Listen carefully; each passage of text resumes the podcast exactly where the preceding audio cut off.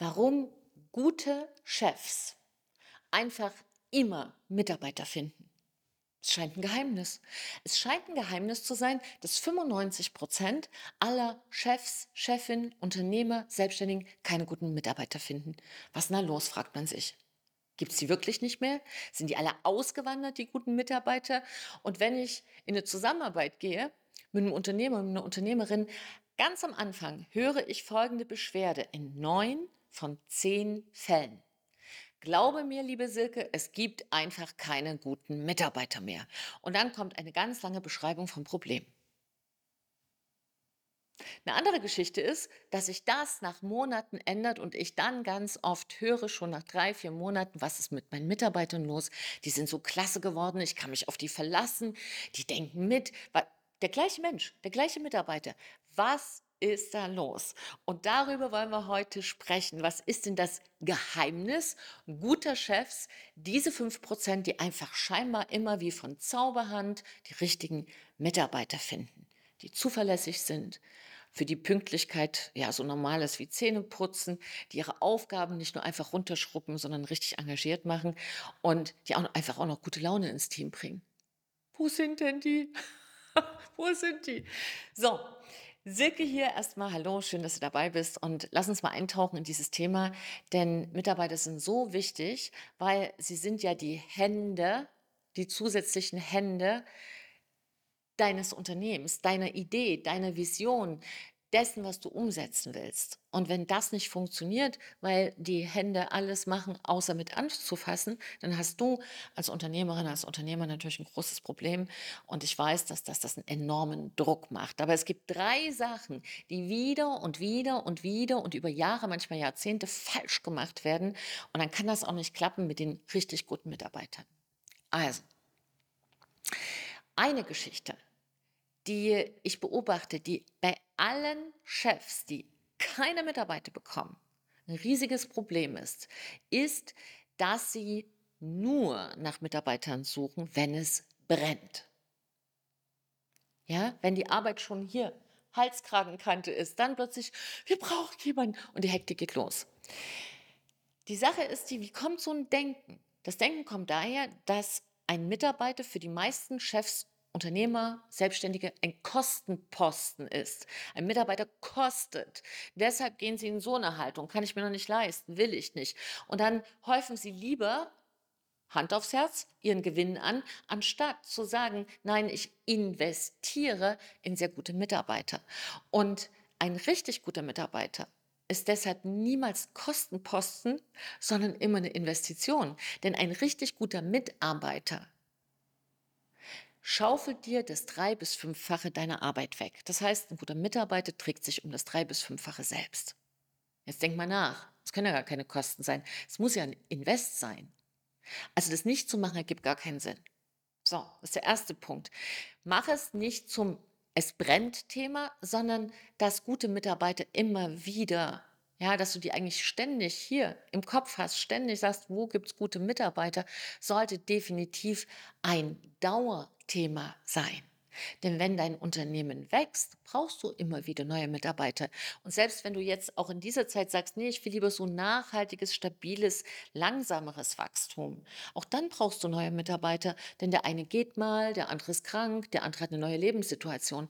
Also hör auf, immer nur zu reagieren, wenn es gerade brennt. Zweiter Punkt. Der zweite Punkt, den beobachte ich wieder und wieder und ich kann es nicht verstehen und es macht unglaubliche Schwierigkeiten in der Einarbeitungszeit und auch im Verlauf. Schau mal, wenn du eine Stelle zu besetzen hast, zum Beispiel eine Assistenz, dann musst du doch ganz klare Vorstellungen davon haben, was diese Person machen soll. Wenn du einen Bereich hast, im Bereich Vertrieb muss dir doch super klar sein, was diese Person machen soll. Was ich aber beobachte, ist, dass eher eine Überschrift verkauft wird. Also du bist jetzt zuständig für, für, fürs Büro als Assistenz, du bist jetzt zuständig für Vertrieb. So, das sind so deine Kernaufgaben. Dein Kollege wird es dir schon erklären. Hm?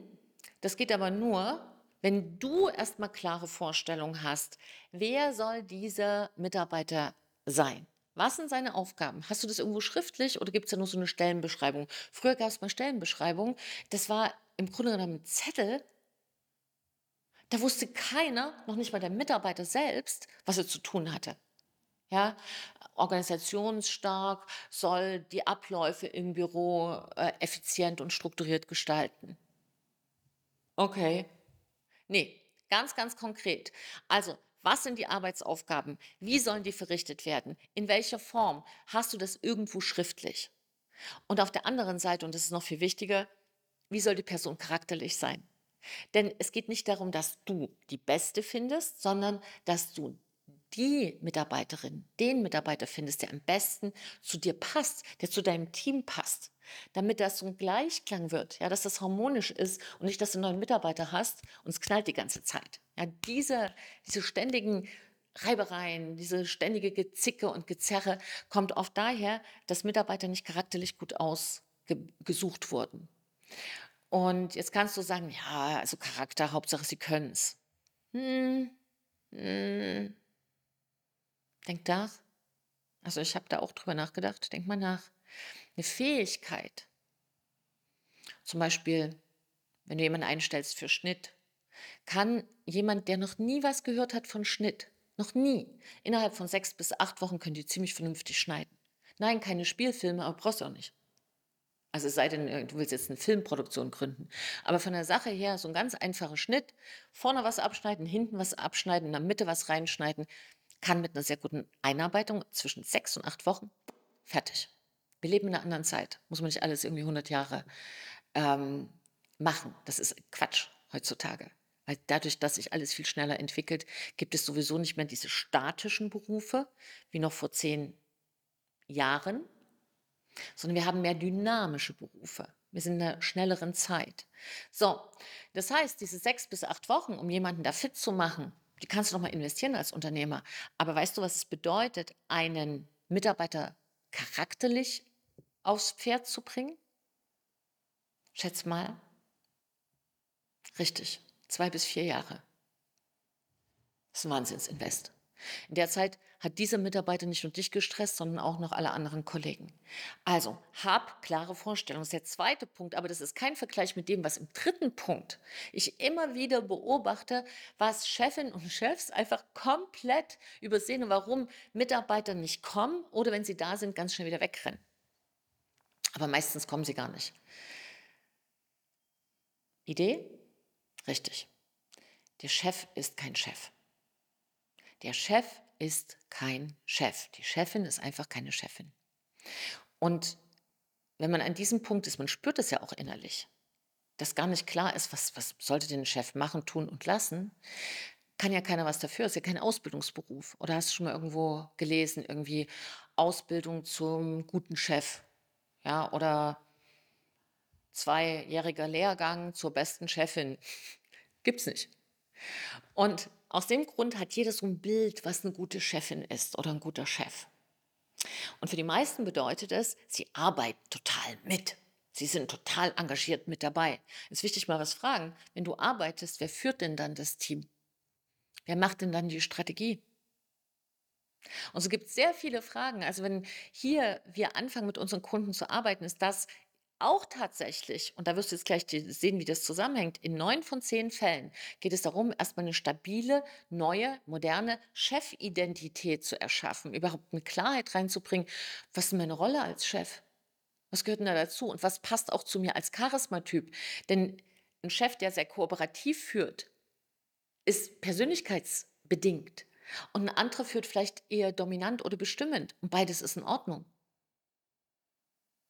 Nur zu erkennen, wer du bist. Und dann auch noch zu wissen, was ist denn deine Identität? Wie willst du denn überhaupt führen? Ist einfach das A und O. Wenn du also gute Mitarbeiter haben willst, da kommen wir alle nicht dran vorbei, auch eine gute Chefin oder ein guter Chef zu werden. Und das ist ein Prozess. Ich weiß das auch. Also ich habe ja wirklich den, den Bock abgeschossen. Das kann ich dir sagen. Also ich war, was das angeht, überhaupt gar kein Vorbild. Null.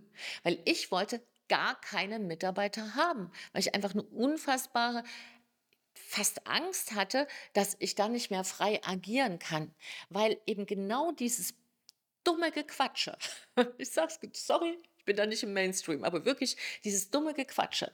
Ja, Mitarbeiter seien anstrengend und das ist alles ganz furchtbar und die rauben dir die Zeit und das ist das und das.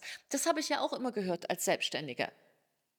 Ja, als ich da noch selbstständig war, vor Jahren, dachte ich so, äh, dann lieber nicht.